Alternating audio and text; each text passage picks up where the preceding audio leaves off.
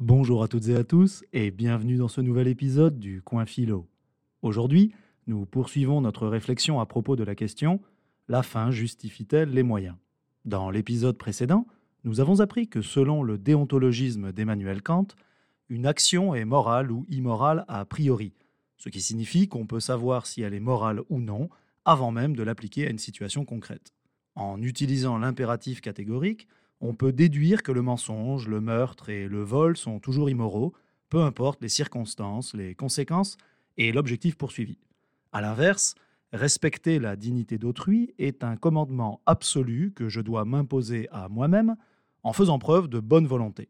Bref, pour Kant, la fin ne pourra jamais justifier les moyens employés pour y parvenir.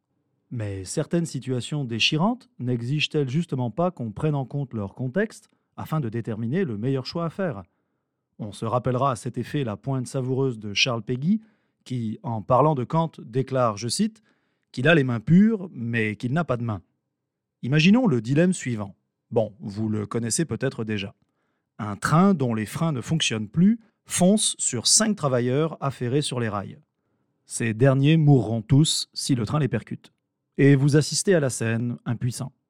Enfin, pas si impuissant que ça.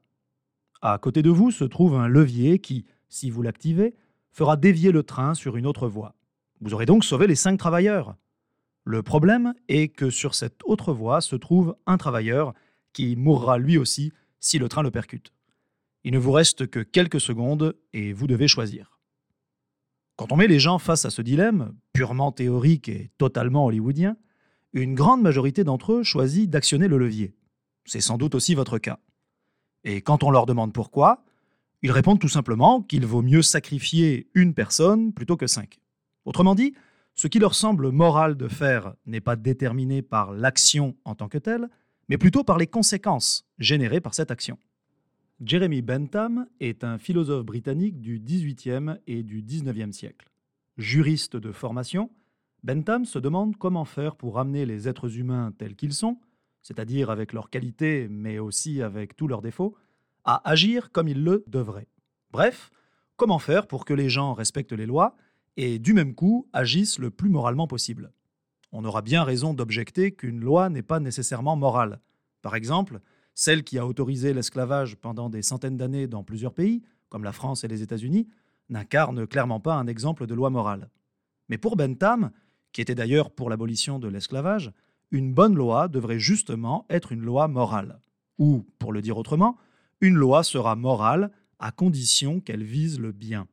Ce qui nous amène donc à poser la question, quel est ce bien que l'on doit viser pour qu'une loi soit morale? D'abord, Bentham part du principe que, je cite, Chacun compte pour un et un seulement. Cette formule, qui nous semblera peut-être évidente, a en réalité quelque chose de profondément révolutionnaire pour son époque. On ne sera pas surpris d'apprendre que l'Angleterre du XVIIIe siècle est marquée par de profondes inégalités socio-économiques. Mais si chacun compte pour un et un seulement, cela signifie, d'un point de vue moral et légal, qu'un noble ne vaut pas plus qu'un paysan, qu'un bourgeois ne vaut pas plus qu'un artisan. Et on peut logiquement en déduire qu'un homme ne vaut pas plus qu'une femme, qu'un blanc ne vaut pas plus qu'un noir, et qu'un hétérosexuel ne vaut pas plus qu'un homosexuel.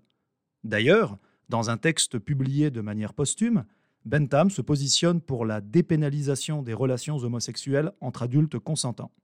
Et il faut se rappeler qu'à son époque, l'homosexualité est passible de la peine de mort. Le bien qu'on doit viser n'est donc pas celui d'une élite socio-économique, mais le bien de tout le monde. Ce principe fondamentalement égalitaire et démocratique est, pour l'époque de Bentham, assez progressiste. Ensuite, Bentham, qui est très influencé par Épicure, pense qu'on est naturellement attiré par le plaisir et qu'on essaye autant que possible d'éviter la douleur. Et au moins on ressent de douleur, au plus on est heureux. Donc, au plus les individus ressentent du plaisir, ou au moins ils ressentent de la douleur, ce qui revient au même, au plus c'est la société dans son ensemble qui est entre guillemets heureuse, puisque cette dernière n'est rien d'autre que la somme des individus qui la constituent. Bref, Bentham pense qu'une loi et qu'une action deviennent morales à partir du moment où les conséquences générées par celle-ci sont utiles pour maximiser le bonheur du plus grand nombre de personnes.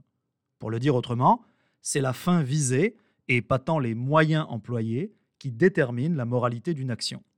Ainsi, des mesures favorisant l'éducation publique obligatoire, la protection de l'environnement et des animaux, la sécurité routière, l'accès universel aux soins de santé, ou encore l'interdiction de la discrimination, seraient de bons exemples de lois utilitaristes qui visent à maximiser le plaisir et à minimiser la douleur du plus grand nombre d'individus. Le contraire est aussi vrai.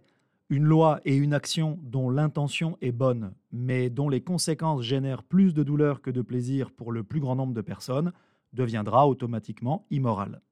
Pour un utilitariste, toute action, y compris le mensonge, le meurtre et le vol, est amorale a priori, ce qui veut dire qu'elle n'est ni morale ni immorale en soi. Et bien qu'il soit, par exemple, peu probable qu'un meurtre puisse devenir un moyen utile pour maximiser le bonheur du plus grand nombre, c'est une possibilité qui demeure envisageable, euh, du moins d'un point de vue théorique, pour les utilitaristes.